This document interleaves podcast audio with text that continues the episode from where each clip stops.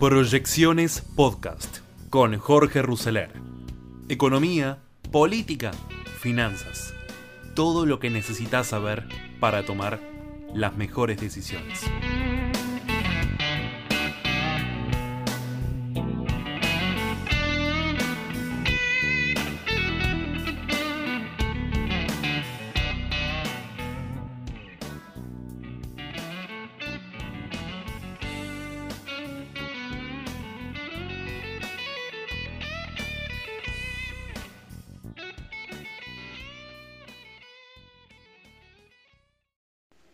Bienvenidos a este nuevo capítulo de proyecciones de hoy. ¿Qué vamos a estar teniendo? Vamos a estar teniendo mi columna de tiempo de desafíos de hoy para Fónica News.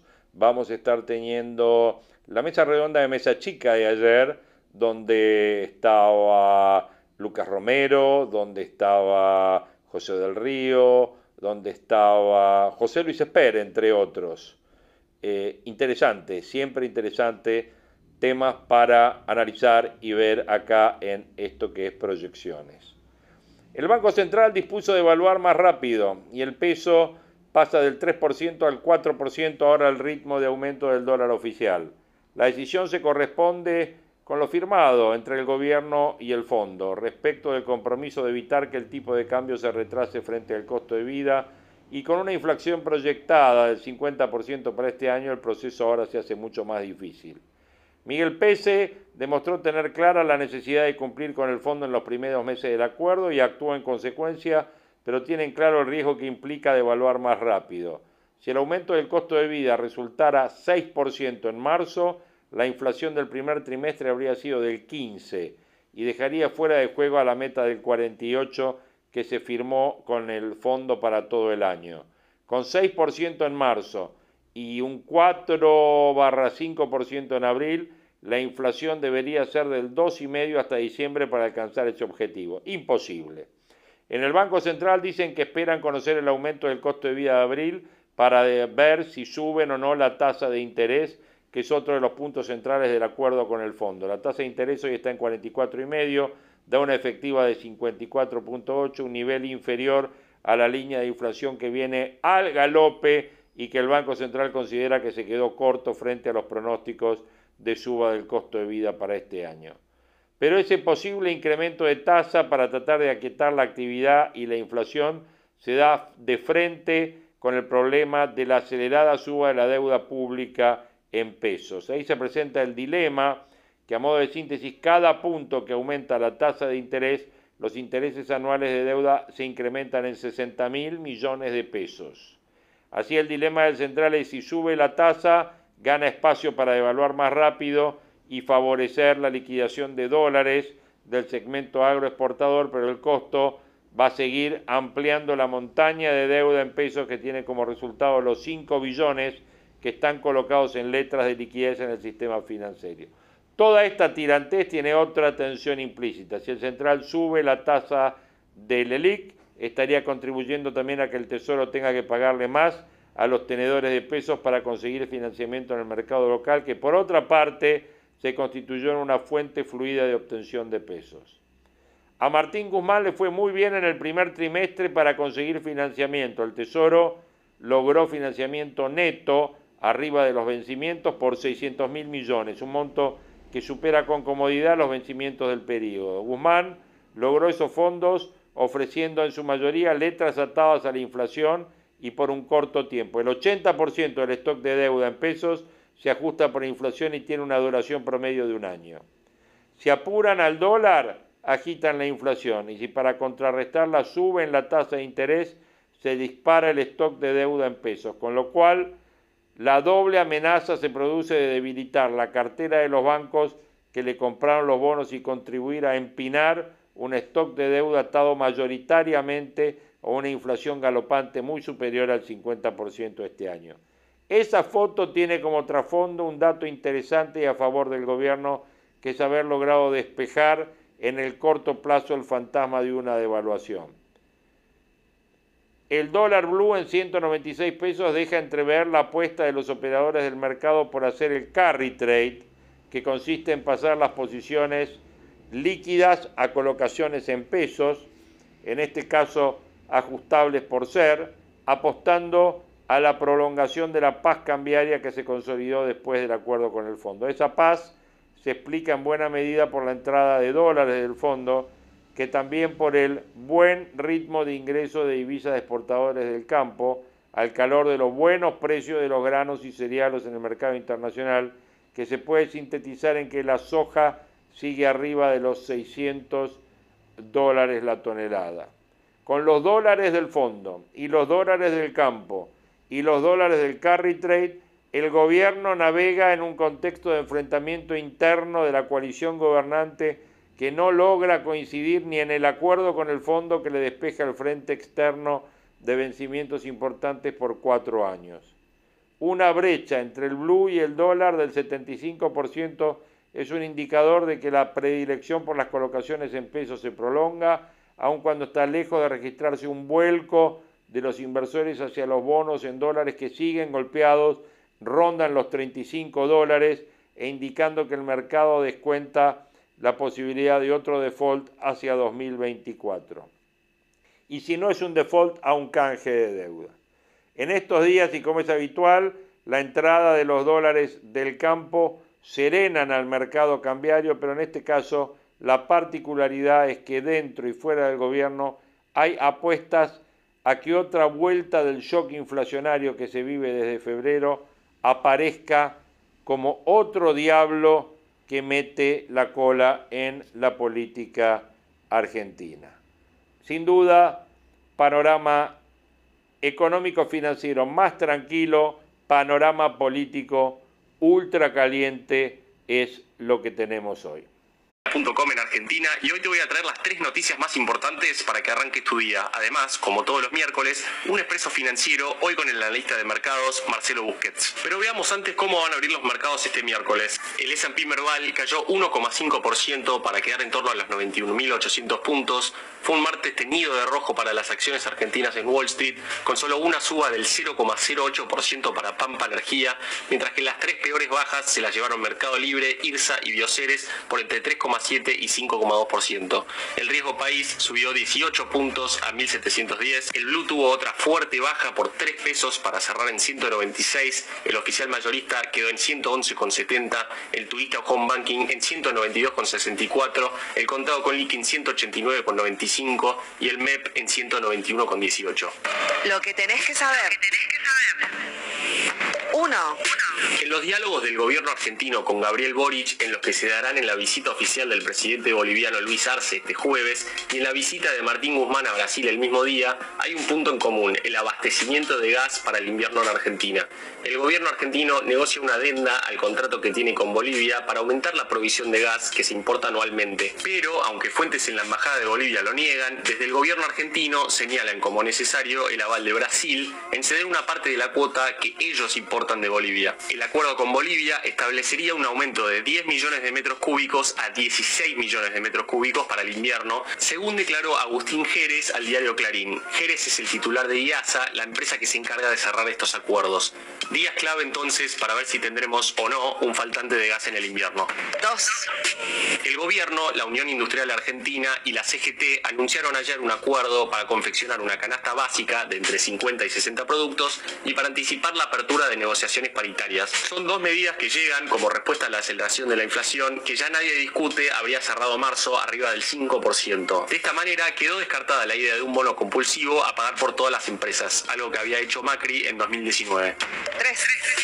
El revalúo inmobiliario de las propiedades en la ciudad de Buenos Aires sigue en el centro de la polémica luego de un cruce entre la titular de AFIP, Mercedes Marcó del Pont, y el jefe de gobierno porteño, Horacio Rodríguez Larreta. En el marco del acuerdo con el FMI, el gobierno nacional busca mecanismos para achicar el déficit primario en busca de cumplir con una meta pautada del 2,5% del PBI en 2022. Eso implica mejorar la recaudación y un mayor aporte de quienes tienen mayor poder adquisitivo. Así, el gobierno diseñó un plan para aumentar la alícuota del impuesto a los bienes personales para las propiedades que no son casa habitación y para aquellas con valuaciones fiscales por encima de los 270 mil dólares, pero cuyo valor de mercado sea superior a los 960 mil dólares. Según marcó del Pont, esto alcanzaría a unos 233 mil contribuyentes, implicando una suba en lo que pagan de bienes personales o directamente que empiecen a pagar ese impuesto. Expreso financiero. Y ahora una breve entrevista con el analista de mercados Marcelo Busquets. Marcelo, bienvenido al podcast, gracias por estar en la estrategia del día Argentina. La soja Chicago viene bajando desde el 23 de marzo y ya se ubicó por debajo de los 600 dólares por tonelada. ¿Cómo ves el precio en el corto plazo? Referido a soja, mi visión es que gran parte del crecimiento del precio de la soja se dio no por, por el conflicto con Ucrania, que arrancó el 24 de febrero, sino que mucho antes, ¿eh? hacia fines de eh, octubre, principios de noviembre de 2021, ahí vimos ya el arranque eh, alcista en soja. Mm, Ahora estamos en una etapa de consolidación de toda esta suba. Creo que van a quedar pisos altos. Puede haber una corrección parcial este, hasta zona aproximada de 540 dólares, 550 dólares, debería mantenerse bien para luego sí finalmente ir a buscar otra onda de suba que inclusive eh, supere el anterior máximo que hemos registrado en la zona de 640, 650 dólares.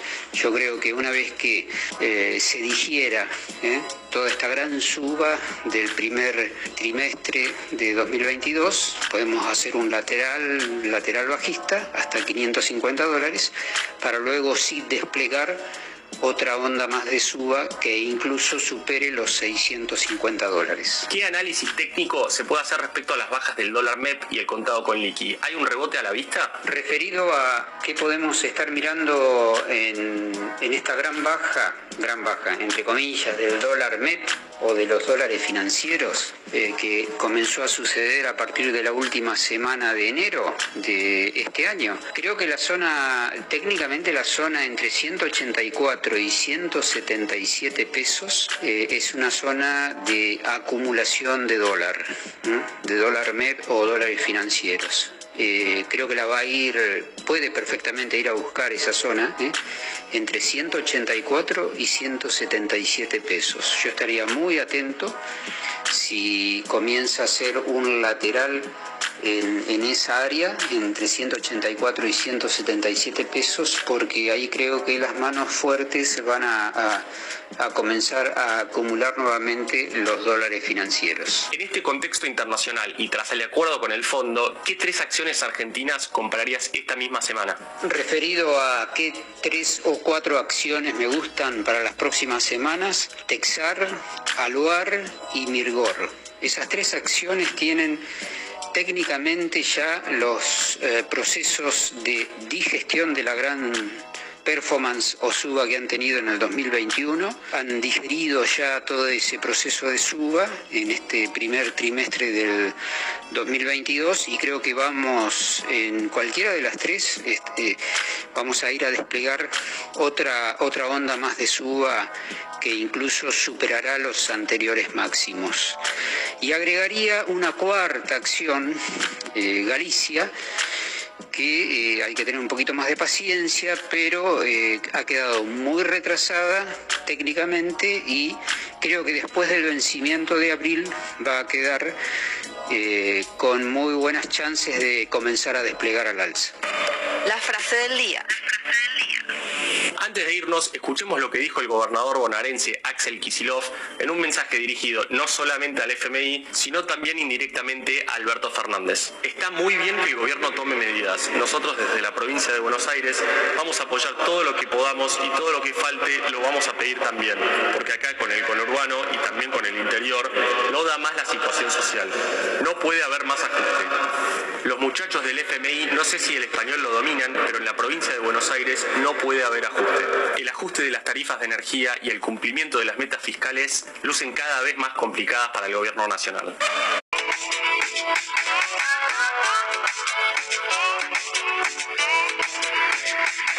Cuando nada viste tu mejor los pensamientos para no pensar, porque estás más sola que la soledad vivís mil vidas, detestas los sueños que soñás.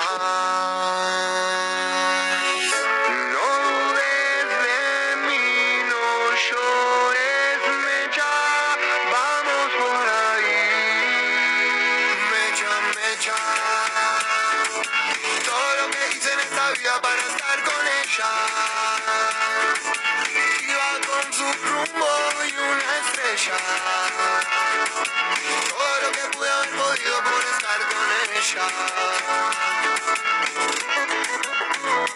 Mecha, mecha. Capaz que no te acuerdas de la noche y no te interesa. Eras un verano con estrellas. Todo lo que pude haber podido por estar con ella. Hola fónicos, bienvenidos a este nuevo capítulo de Tiempo de Desafíos. Mi nombre es Jorge Ruseler, los invito acá en fonicanews.com y ustedes saben siempre en la app de Fonica Play. En esto que es Tiempo de Desafíos, tiempo para pensar, tiempo para ir discutiendo, para ir charlando la economía, la política, de Argentina y del mundo. Hay un término que nos gusta desde chicos, magia. ¿No es cierto? A todos nos gusta magia, nos sorprende la magia, buscamos la magia. Bueno, más sorprende la magia y les gusta la magia a los políticos, porque magia es lo que pretende volver a la economía argentina. Como las sirenas de Ulises, ¿se acuerdan? Algunos iluminados renuevan sus apuestas por la dolarización.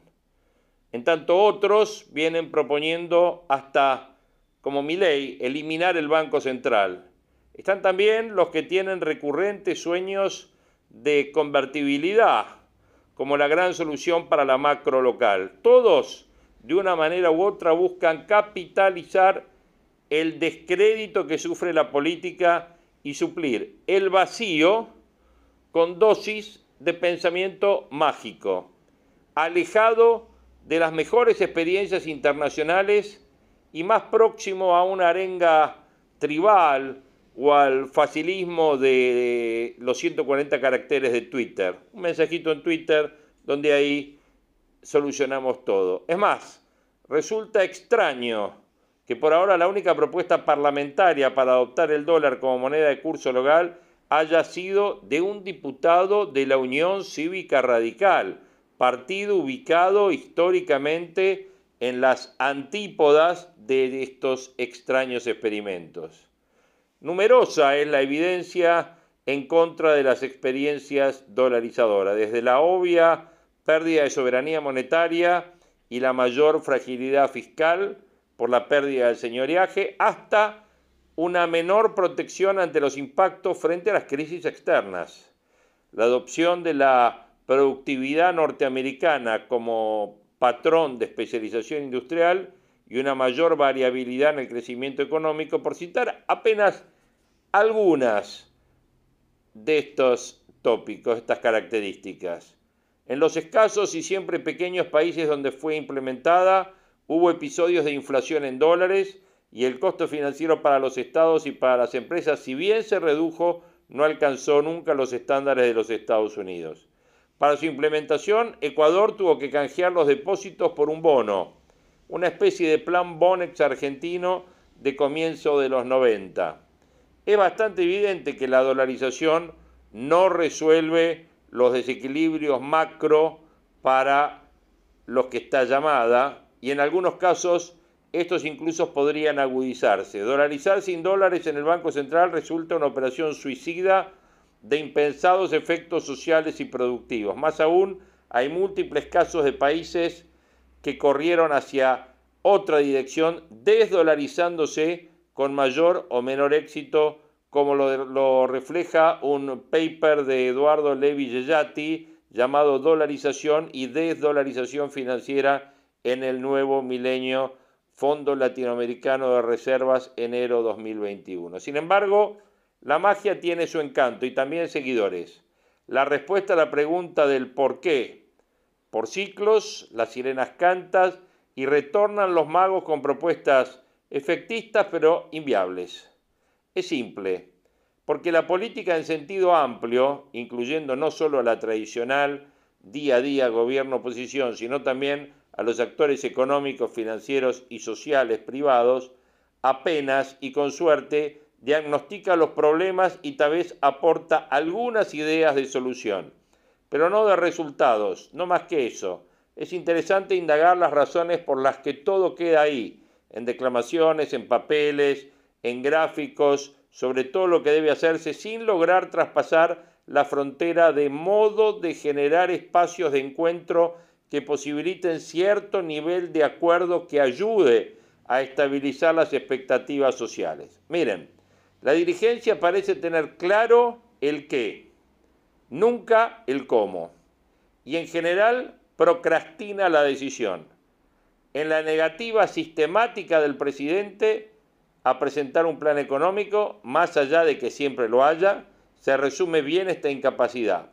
El acuerdo con el fondo, una hoja de ruta necesaria para ordenar el rumbo, mantiene esa misma lógica, metas trimestrales y objetivos explícitos. Orienta, pero nada dice acerca de los medios para alcanzarlos. Y entonces, por ejemplo, subsisten dudas acerca de cómo se hará para aumentar las tarifas públicas de modo de reducir la cuenta de subsidios y así llegar a la meta de déficit primario. En estos 39 años de democracia, en tiempos de desafío, temas que estamos viendo calientes.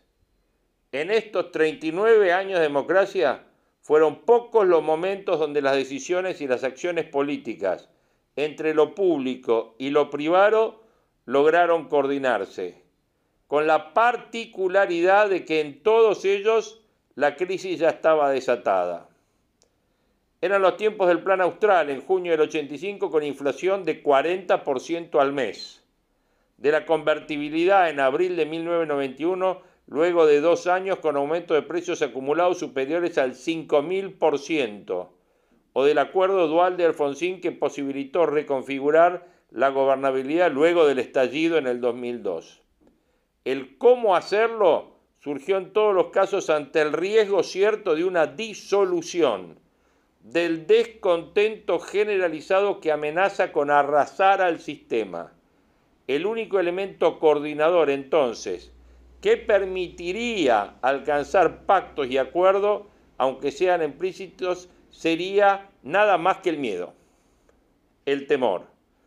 Así una inflación del 5-6% mensual como la actual no está dentro del rango de riesgo que incomoda la estabilidad política motivando correcciones. O sea, la explosión tiene que ser mayor. ¿Se hará una lectura inteligente del pasado o la dinámica política continuará imaginando que procrastinar es una opción? Claro, vamos a procrastinar tanto que vamos a llegar a estos, en algún momento, a estos momentos de 40% de inflación mensual. Y sí, si seguimos tirando todo para adelante, va a llegar. Surgen algunos esbozos de reacción, tanto en sugerencias de Sergio Massa, de construir consensos sobre temas críticos desde el Parlamento, como en las de Horacio Rodríguez Larreta, de unificar el 70% del electorado bajo reglas comunes. Sin embargo, estas movidas quedan en meras gestualidades y el gobierno, con el presidente al frente, no las hace propias.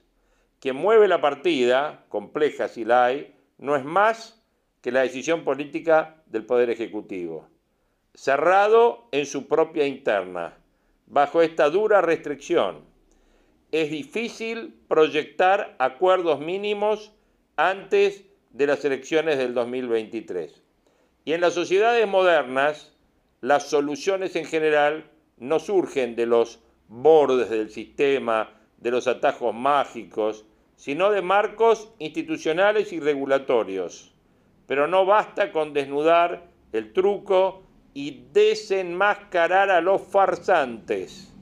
La política en sentido amplio debe encontrar la manera de alcanzar pactos elementales y sobre todo de comunicarlos bien, ya que en los primeros tiempos lo único tangible para la mayoría es y será siempre la esperanza. Tiempo de desafíos, Fónica News, Fónica Play.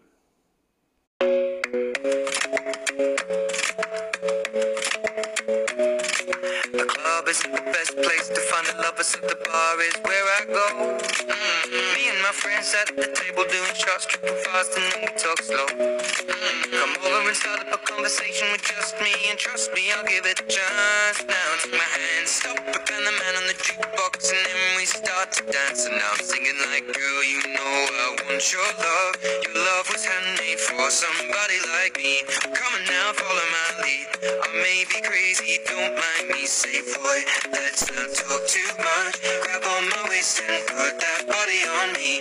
Come on now, follow my lead. Come, come on now, follow my lead. Mm-hmm. I'm in love with the shape of you. We push and pull like a magnet do.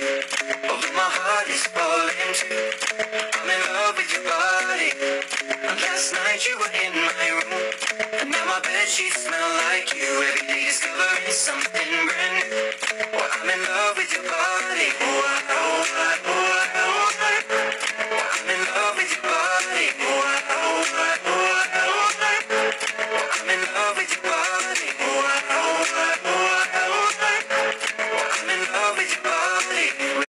Hablando de atajos y hablando de declaraciones mágicas y fantasiosas,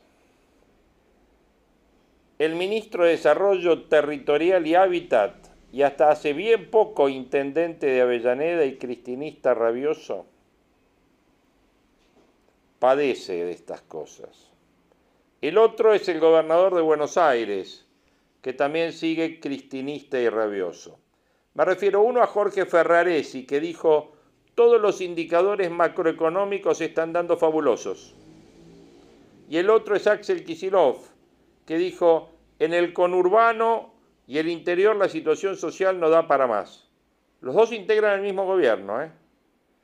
Aunque parezca mentira y debiéramos estar acostumbrándonos a estas cosas, los dos son del mismo gobierno y hablan del mismo país. Ferraresi debería avisarle al INDEC, que anda diciendo que hay 17 millones de pobres. El consumo está igual al de hace 17 años y el PBI por habitante es el mismo de 16 años atrás. O sea, de otro modo, que desde 2005 para acá la economía está estancada, no crece. Y cuando salga oficialmente el índice de precios de marzo, del que se está hablando extraoficialmente, el país confesará la inflación más alta en 30 años. ¿Escucharon? Cuando salga el índice de marzo, lo que se está diciendo extraoficialmente es que vamos a tener la inflación más alta en 30 años. Encima, con un control de precios a la Kisilov. Como dicen en las películas, no más comentarios. Y ya que hablamos de jueces, hay uno que bien podría pertenecer al mundo Ferraresi. Se llama Walter Bento, procesado y con prisión preventiva que no cumple por ser juez. Supervisó este martes en Mendoza la elección para designar las dos abogadas que van a integrar el Consejo de la Magistratura. Para más datos, el, organismo que está investigando al propio Bento como jefe de una asociación ilícita. ¿No es fabuloso esto?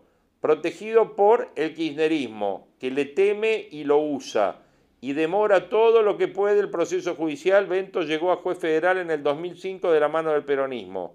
Fue procesado hace siete meses, siete meses, sí, como ustedes escuchan, procesado hace siete Como les decíamos, Bento fue procesado hace siete meses y el procesamiento y la prisión preventiva fueron confirmadas por la Cámara y en casos similares la magistratura suspendió a los jueces. Pero Bento se especializó en extorsionar a los contrabandistas para sacarles plata. El que no arregla conmigo se jode, decía frase de cabecera, y hasta ahora se, comprobaron 13 denuncias de coimas.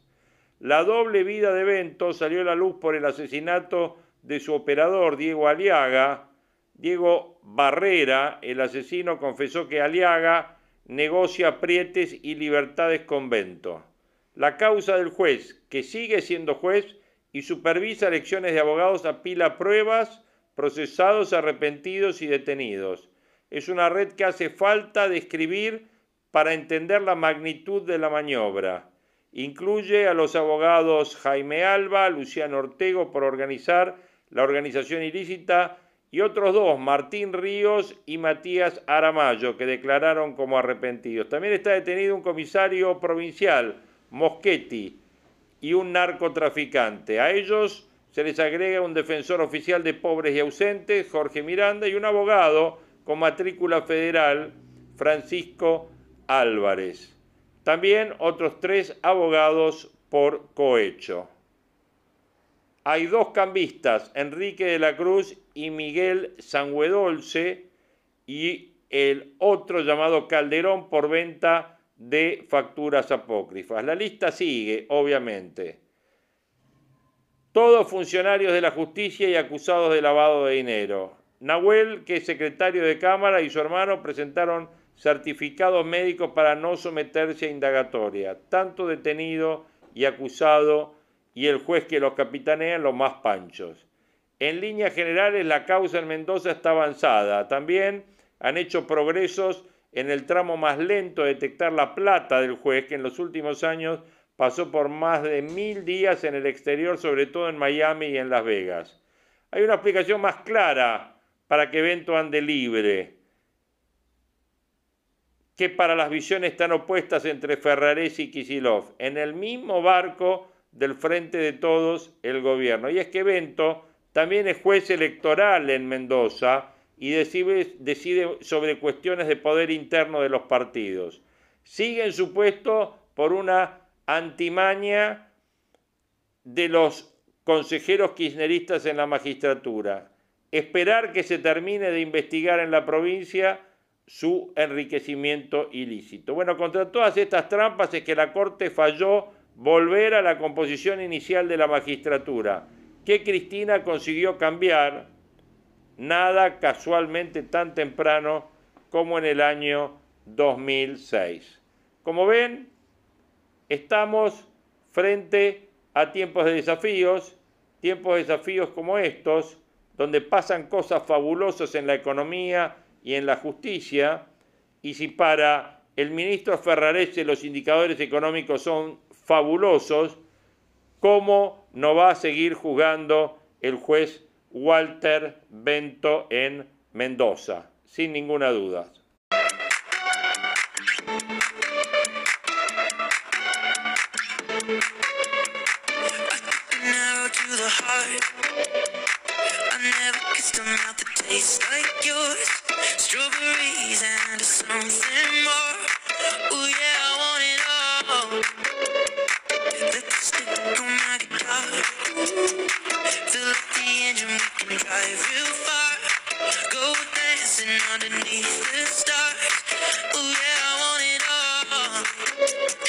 Got me feeling like I wanna be that guy. I wanna kiss your eyes.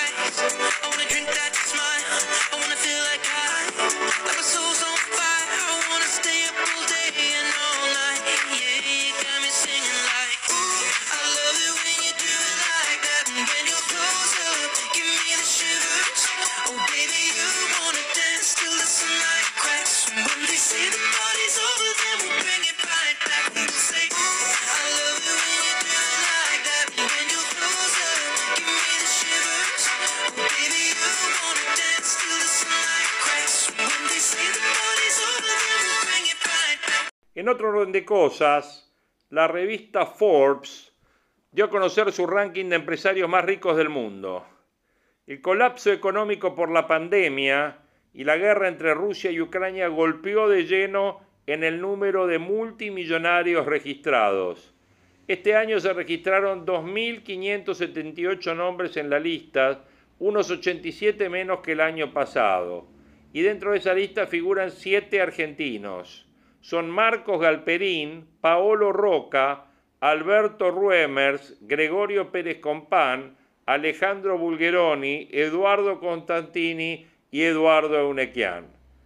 Aunque los ricos son algo menos ricos que un año atrás, los argentinos no fueron los más perjudicados en el descenso. Los más marcados se dieron en Rusia, donde hay 34 multimillonarios menos que en el 2021, y todo gracias a la decisión de Putin de invadir Ucrania.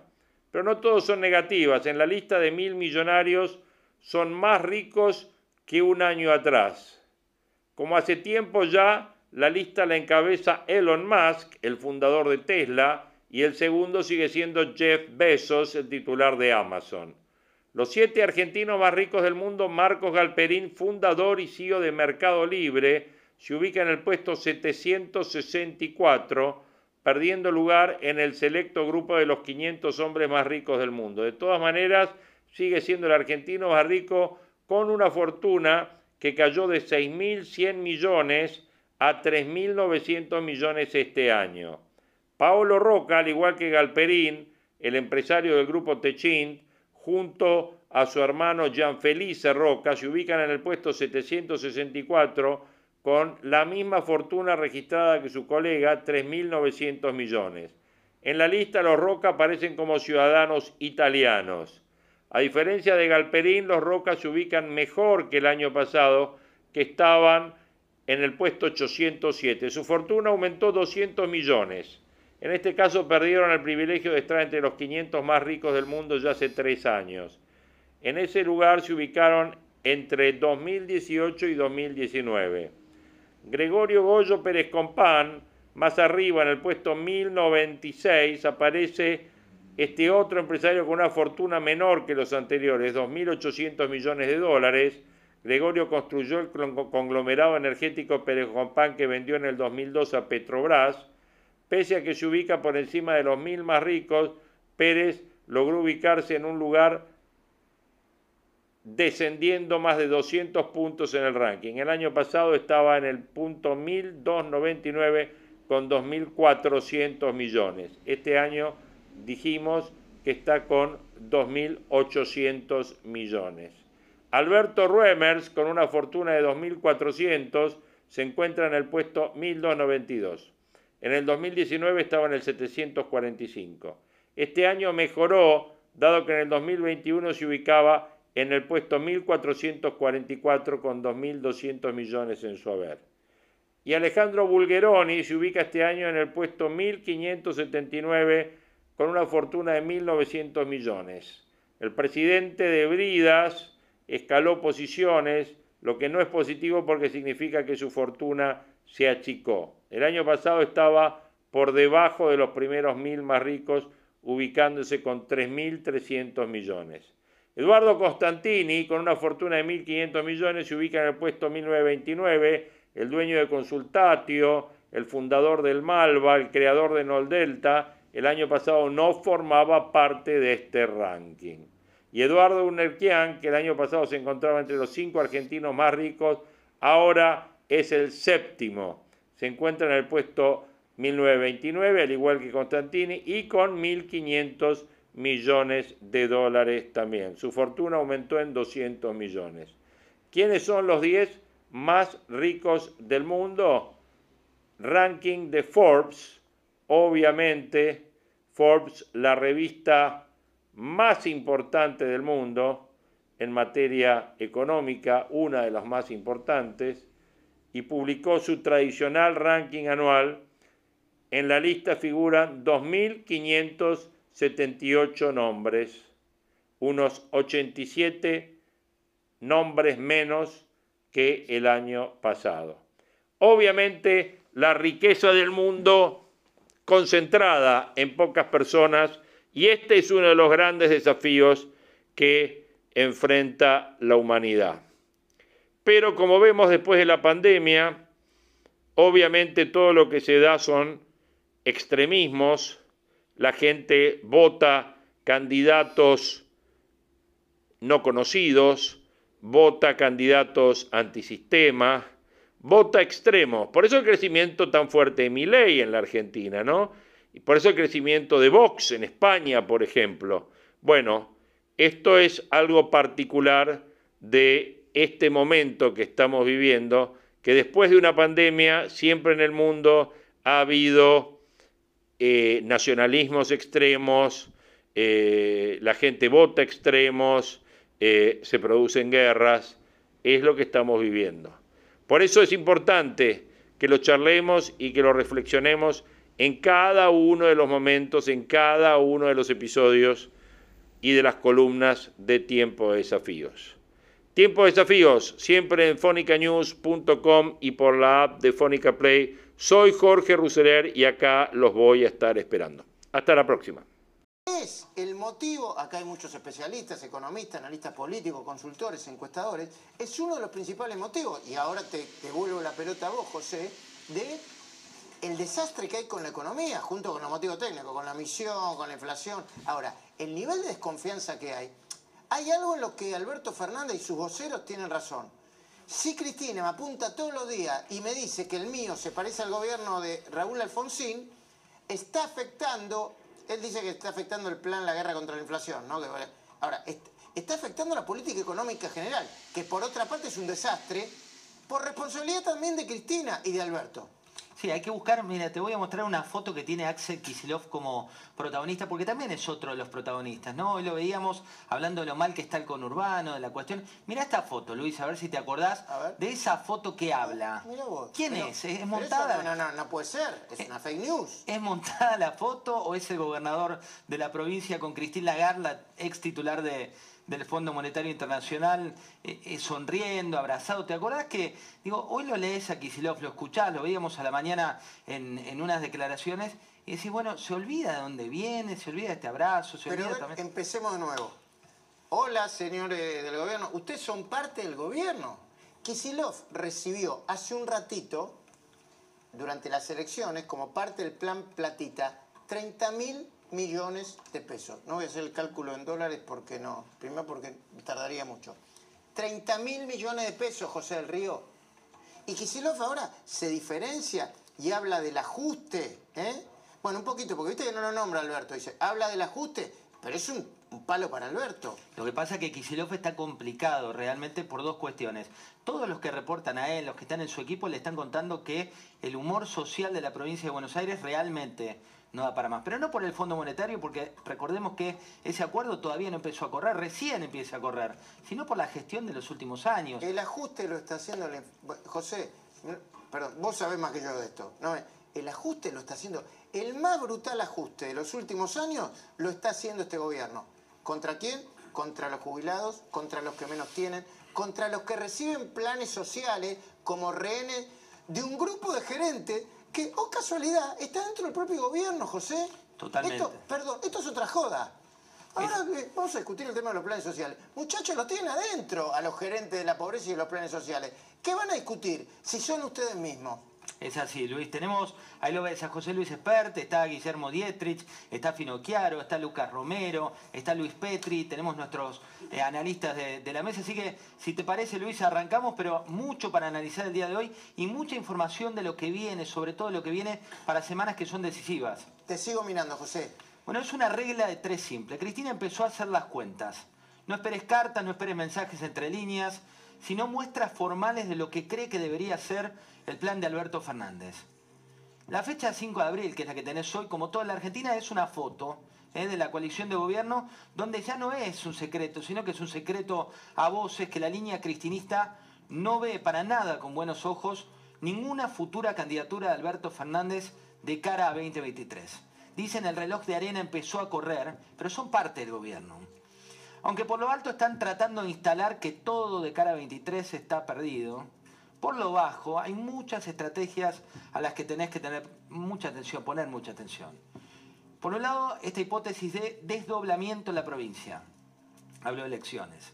Por otra, lo que dicen no repetir las máximas que condenaron, según ellos, a María Eugenia Vidal y a Juntos en la última elección. Como tercera pata de lo que analiza Cristina Fernández de Kirchner, está la búsqueda que supone de nombres frescos que aparecen entre algunas elucubraciones que hoy se están trabajando en la mesa chica de la vicepresidencia de la Nación. Ella ya está haciendo cuentas. Por un lado el tema de los salarios, por otro el de las jubilaciones, por otro una ecuación que para ella es simple. Dice, si no aumentan por encima la inflación, las elecciones estarán perdidas. La receta había sido advertida Alberto Fernández en la última elección que él perdió, más allá del realismo mágico de ese supuesto empate técnico. Con esos números es que el kirchnerismo más extremo se está encargando hoy una y otra vez de pedir la cabeza de Martín Guzmán. Por lo bajo, esto se teje hoy en la coalición bonaerense, las principales espadas que recorren el conurbano le advierten al gobernador Kisilov que el humor social está al límite. Dicen ellos que ya no les preocupa tanto ni juntos o el radicalismo tradicional, sino los extremos. Por ejemplo, a uno de los extremos le están vaticinando un piso de 10 puntos para la próxima elección. También les preocupa la pérdida de la calle en el conurbano bonaerense, que es el bastión en el cual teje Cristina. Por lo bajo también hay nuevas internas. Tenés un debate a partir de Emilio Pérsico, del movimiento Evita, diciendo que el kirchnerismo entra en la zona de ocaso. Tenés los no de Juanchi Zabaleta, el ministro de Desarrollo Social, que enfurecieron una parte cristinista de la coalición. Tenés la amenaza latente de algo que vamos a analizar hoy, de nuevos cortes contra el gobierno nacional, que perjudican paradójicamente la opinión pública también al gobierno de la ciudad. Por algo no fue casual la frase de hoy de Horacio Rodríguez Larreta, que se convirtió de paloma en halcón. Tampoco lo fue el contraataque de la dirigente social, no sé si la leíste, Mónica Suye, que dijo, si llegan a querer reprimir va a haber muertos. Una frase horrible para un gobierno democrático. El jefe de gobierno de la ciudad se refirió a la extorsión, movió una ficha de ajedrez para instalar lo que ocurre en su territorio, con un conflicto que no es de su territorio, pero que le cuesta torcer en términos de encuestas lo que piensa la opinión pública. En paralelo tenés el gobierno, la Unión Industrial, la CGT, un documento que te vamos a mostrar que acaban de firmar, de una reunión que se produjo esta tarde, donde debatieron medidas para contener la inflación, evitar una mayor licuación salarial, anunciaron un acuerdo con una canasta, una nueva canasta que no sirve para mucho. Y por otra parte, y ante las tensiones en la economía que genera el actual modelo, mirá lo que decía Máximo, mirá, Máximo Kirchner, te lo muestro acá, una de las frases del día de que es hoy un referente de la provincia de Buenos Aires. ¿Quién se está quedando con lo que cobraba un trabajador en 2015? Dice un dirigente del gobierno nacional. Mirá la otra frase de Máximo Kirchner. El expresidente Kirchner lo vi gobernar en una situación muy difícil y al mismo a la expresidenta Cristina que le tocaron situaciones muy difíciles, se paró de manos. Le habla Alberto, Alberto Fernández. Que no nos vengan a explicar lo que son situaciones difíciles. No le habla ni a Juntos ni a nadie más. Mira la última. Nadie más que nosotros queremos la unidad. Cristina nos dijo que confiemos en la gente y supimos construir la unidad. Ante las tensiones que está generando en la economía y el escenario global que estás viendo, se vienen mesas de trabajo, se vienen diseños e implementaciones de medidas de dificultad o de difícil implementación en la actual coyuntura, que son fuegos artificiales. ¿Eh? Y tampoco fue casual lo de Axel Kisilov que te voy a mostrar ahora en este tape y ya vamos a nuestra mesa. Veamos.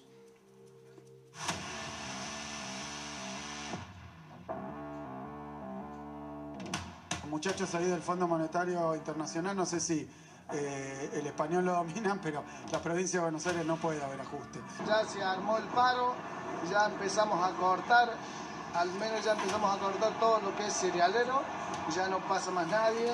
Pero los traen y los traen extorsionados, que si no bien le sacan el plan. Porque el plan, en vez de manejarlo el Estado, como tiene que ser, los manejan organizaciones que los extorsionan. Muchísima información para el día de hoy, José Luis Esperto. Buenas noches, ¿cómo Hola, estás? hola, ¿qué tal? Buenas noches. ¿Qué pasa en la economía argentina? Y la economía argentina va rumbo a, a chocar más de lo que está chocando. O sea, la tasa de inflación de este año va a bordear los tres dígitos, no va a andar lejos de eso. Probablemente suframos alguna desestabilización en el mercado de cambios, las metas con el fondo van a estar muy complicadas de cumplir, o sea que en algún momento acá se va a volver a empezar a hablar de algo que en los 80 se hablaba todos los días, que son waivers. Y fundamentalmente acá hay una complicación socioeconómica fenomenal, además de la política, ¿no? Así que Argentina como que tiene una corporación de sindicalistas, empresarios y me incluyo también la política, que estamos viviendo como bailando la cubierta del Titanic. Esto se está hundiendo, señores, lamentablemente. Bueno, en algo coincide Spert con Kisilov. Mirá lo que decía el gobernador de la provincia de Buenos Aires. Veámoslo, dale. Sí tengo la situación que estamos viviendo en la provincia, que es que no puede haber más ajuste. Y esto, los muchachos ahí del Fondo Monetario Internacional, no sé si eh, el español lo dominan, pero la provincia de Buenos Aires no puede haber ajuste. Y lo tienen que entender porque estamos en una guerra en todo el planeta y hay situaciones muy extremas y venimos de una pandemia muy grave. ¿Es así? No, el gobernador es un verdadero caradura. Es un caradura porque el ajuste que hay sobre la gente de trabajo, el comerciante, el industrial, el cuentapropista, el gasista, el carpintero, toda la gente de laburo es fenomenal por culpa de inútiles como Kisilov y el presidente Alberto Fernández. El Fondo Monetario, a ver, eh, ¿por qué es un irresponsable además de inútil Kisilov? Porque lo que el kirchnerismo duro quería era que no hubiera, no este acuerdo con el fondo, sino ningún acuerdo con el fondo. Ellos querían defaultearle la deuda al fondo. Una cosa es lo que nosotros hicimos, que fue votar en contra de un acuerdo que para nosotros era un muy mal acuerdo para la sociedad. Y lo que dijimos es, el ajuste tiene que ir por otro lado, y mientras piensan en ese ajuste por el lado del gasto, y yo dije en el Congreso exactamente dónde se podía cortar, páguenle con reservas al fondo hasta que tengamos un buen acuerdo. Ahora, el kirchnerismo fantasea que no pagarle al fondo y defaultearle al fondo es mejor que acordar con el fondo. Eso es un delirio.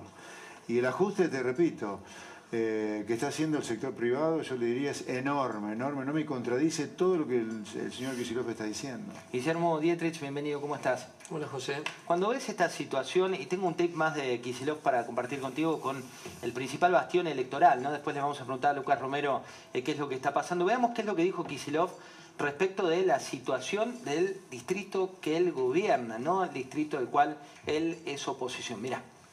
Que está muy bien que el gobierno tome medidas, nosotros desde la provincia de Buenos Aires vamos a apoyar en todo lo que podamos y todo lo que falta lo vamos a pedir también porque imagínate que acá con el conurbano, pero también con el interior, sí. eh, no da mal la situación no, social. Claro. ¿Desde qué lugar habla? Vos fuiste gobierno, hoy te toca ser opositor. Cuando uno se pone en espectador... Mira, eh, primero no da más hace bastante tiempo. Eh, ellos tuvieron la responsabilidad de esa cuarentena infinita entre las cosas en el conurbano, en la provincia de Buenos Aires, en todo el país, en una economía donde el 40% del trabajo es informal. Digamos, mucha gente no tuvo con qué vivir durante esos meses. Y todo esto se fue agravando. Yo estuve la semana pasada en Malvinas Argentinas, en los Pagos del Señor, estuve en La Matanza. Eh, estuve tres días recorriendo la provincia de Santa Fe y la situación es desesperante. Es desesperante del laburante, es desesperante del comerciante, es desesperante de, del empleado, de, del empresario. Eh, y, lo más grave es que cada vez está peor. En Malvinas Argentinas estuve charlando con una señora con, que tiene una casa de ropa. Y, y, y fue larga la conversación, porque la señora contaba toda su historia de la familia, un negocio que arrancó en los 60 y nos mostraba todas las habilitaciones.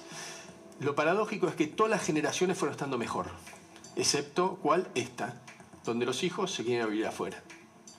Y, esta forma de hacer política, esta improvisación eh, que tiene este gobierno, esta incapacidad para resolver los problemas. Estuve en Santa Fe viendo todo el tema de la falta de gasoil en plena época de cosecha, una catástrofe. Eh, lo que va generando es esto, desilusión, falta de esperanza, falta de futuro. Eh, y es lo que vamos a tener que cambiar a partir del 2023, que va a ser nuestro gran desafío. Lucas, cuando vemos la situación y por un lado los discursos, ¿no? Eh, en un rato vamos a ver lo que pasó hoy con Horacio Rodríguez Larreta, pero ¿qué está pasando con las demandas de la sociedad? Digo, ¿se está pidiendo más seguridad, se pide más, menos inflación, se pide más, eh, menos conflicto? Decididamente las preocupaciones son económicas, eh, particularmente la inflación. Pero yo te diría que me parece que el contexto es voy a tomar de las palabras de José Luis, ¿no? Esta sensación de que estamos bailando al borde del Titanic, en la cubierta del Titanic, ¿no? Es, es una, una, una, mirada muy preocupada respecto del rumbo general y en un contexto donde la dirigencia política en general está siendo muy cuestionada. Yo ahí traje algunos números, digo, venimos haciendo un seguimiento de la imagen de todos los dirigentes que medimos, medimos los principales dirigentes, los ponemos a todos ellos en una bolsa, les restamos la imagen negativa a la positiva, el promedio nos da menos 23. O sea, una bronca 20. enorme. Una bronca la imagen enorme. negativa del promedio general supera en 23 puntos porcentuales a la, a la positiva. Y si nos vamos al universo de los oficialistas, el diferencial negativo es menos 44. La imagen negativa supera en 44 puntos la imagen positiva de los Mira, estamos- principales ahí la vamos a dirigentes. la- Esta es la imagen, el conjunto general, cuando uno los mete todo en una bolsa, fíjense cómo ha venido cayendo, el diferencial se ha metido en terreno negativo, menos 23. En la segunda placa, que es una línea roja, allí vemos exclusivamente a los dirigentes del oficialismo. Alberto Fernández, Cristina Kirchner, Sergio Massa, Axel Kicillof y Máximo Kirchner. Los cinco principales. Entonces, no es un problema de nombres. Porque uno lo ve el gobierno e incluso ve trascendido, bueno, están pensando en algún nombre, tal o cual. Están todos metidos en esto. Y creo que los está arrastrando a todos. Y digo particularmente en el conurbano. Digo, mencionaba Guillermo, mencionaba Alejandro la situación en el conurbano. Creo que la preocupación es ahí. No nos olvidemos, si nosotros retiramos al conurbano de la contabilidad del resultado electoral del 2019, la elección hubiera estado a 0,6 de un balotaje. Bueno, ahí está la madre de todas las batallas. Luis, eh, Petri, quiero compartir con vos declaraciones de, de esta mañana de Horacio Rodríguez Larreta, también con un discurso que por ahí está más en línea con lo que están marcando los sondeos. Mirá lo que decía el jefe de gobierno de la ciudad. Gracias. Mira, lo que pasó acá fue una extorsión, y que la verdad que me da muchísima bronca, fue una extorsión. Usan a la gente. ¿A alguien se le ocurre que la gente vino en forma espontánea? Pero esas colas de colectivos que habían uno tras otro los traen, y los traen extorsionados, que si no vienen le sacan el plan.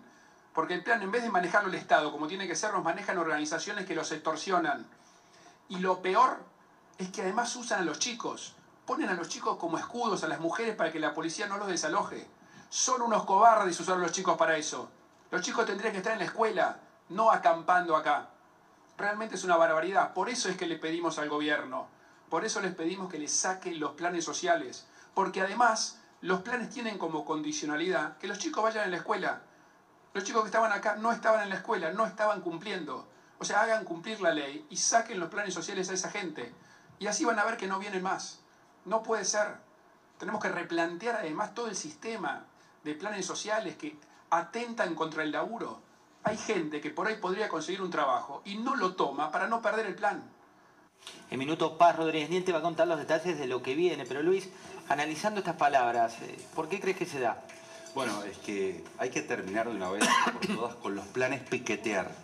Porque estos planes que se otorgan, que ustedes piensen que hay 800.000 planes en manos de cuatro organizaciones que tienen un formidable poder de movi- movilización y lo que buscan es desestabilizar a los gobiernos, digo, y esto ha pasado. Entonces, me parece que los planes que hay que condicionarlos a que se cumpla un trabajo efectivo o a que por lo menos se, les, se los prepare para un oficio, digo, me parece que es imprescindible que en la Argentina se recupere el imperio de la ley. Digo, no puede ser que estemos en la ciudad de Buenos Aires o en otras provincias del país con calles cortadas, con acampes.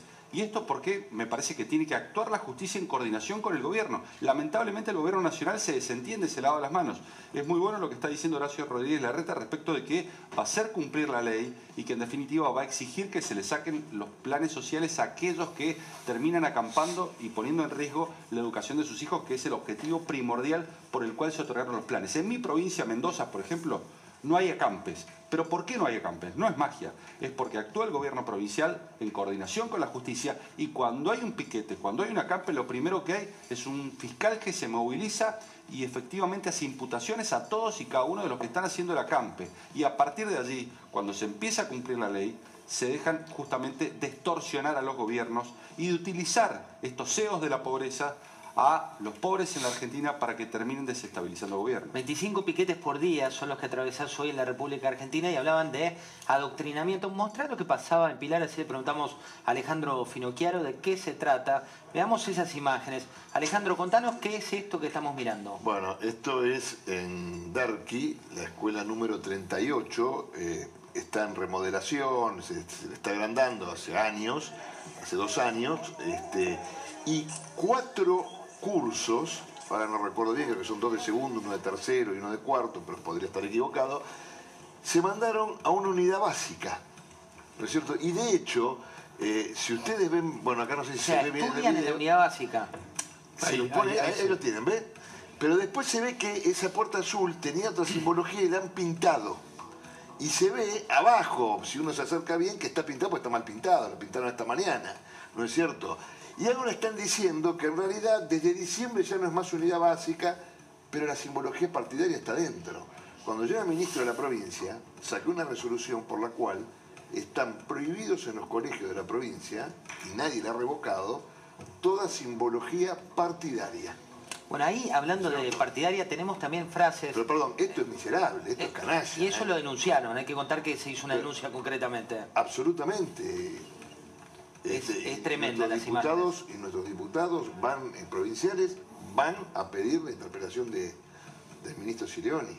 José Luis. esto hay que, hay que este, no solo denunciarlo, hay que trabajarlo esto. En línea con la docente militante, después la vamos a mostrar de nuevo para que se la acuerde nomás la docente militante, pero quiero compartir con vos un audio de Zaffaroni, que está en línea con este tipo de cuestiones. Hablamos de Zaffaroni hablando de los medios, hablando de Hitler, hablando de Stalin. Mirá. El problema no es un gobierno, el problema no es una coyuntura, el problema es que ese aparato es incompatible con una democracia plural, una concentración de medios, crea una realidad única. Bueno, eso es el basta de Hitler o, el Brando de Stalin. José Luis Acampe, adoctrinamiento, los medios son como Stalin, como Hitler. Pero ahí Zaffaroni a quién critica? ¿A los que acampan y cortan calles o a los medios que informan de los acampes y los cortes de calle? Porque Zaffaroni es lo más kirchnerista que yo he visto en mi vida como juez o como abogado o como doctor en Derecho.